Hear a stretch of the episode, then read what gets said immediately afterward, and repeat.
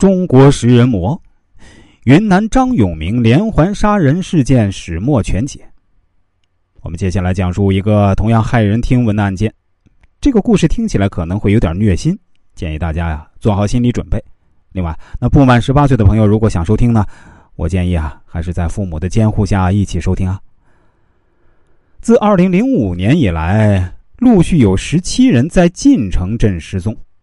失踪地点都集中在以张永明家为中心的七百米范围内，但直到二零一二年，在最后一名失踪者家人坚持不懈的努力下，这些失踪案才受到重视，凶手张永明也才终于浮出水面。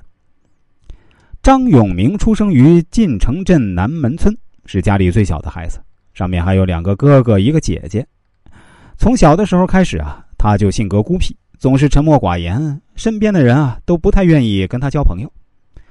张永明的母亲是一个十分暴力的人，他曾经虐打二儿媳于慧仙，导致两家的关系极其恶劣，以至于根本没有来往。据传闻称，他曾经在酒吧喝酒时把一个卖酒的人给杀了，这件事啊也一直没有得到证实。而张永明的二哥能荣，当然这是小名字啊。也于一九八零年在菜市场跟邻居争吵时啊，用锄头击打对方头部，几乎把对方的整个头都给锄下来。一个家里同时出了两个杀人犯，所以邻居们提起张家啊，总是相当的惧怕。母亲和哥哥的暴力行径，似乎为后来为什么张永明会犯下那些恐怖案件提供了一个可能的解释。没有多少人愿意和沉默寡言的张永明交朋友。陆世荣是那少数人之一，他跟张永明是小学同学，两人关系相当好。一九七四年十二月二十五号晚上，两人结伴到外面去玩，回来的时候已经很晚了。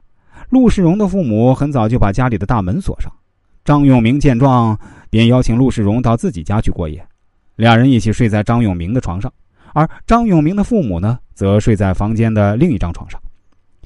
凌晨两点，陆世荣被一阵突如其来的剧痛给疼醒了。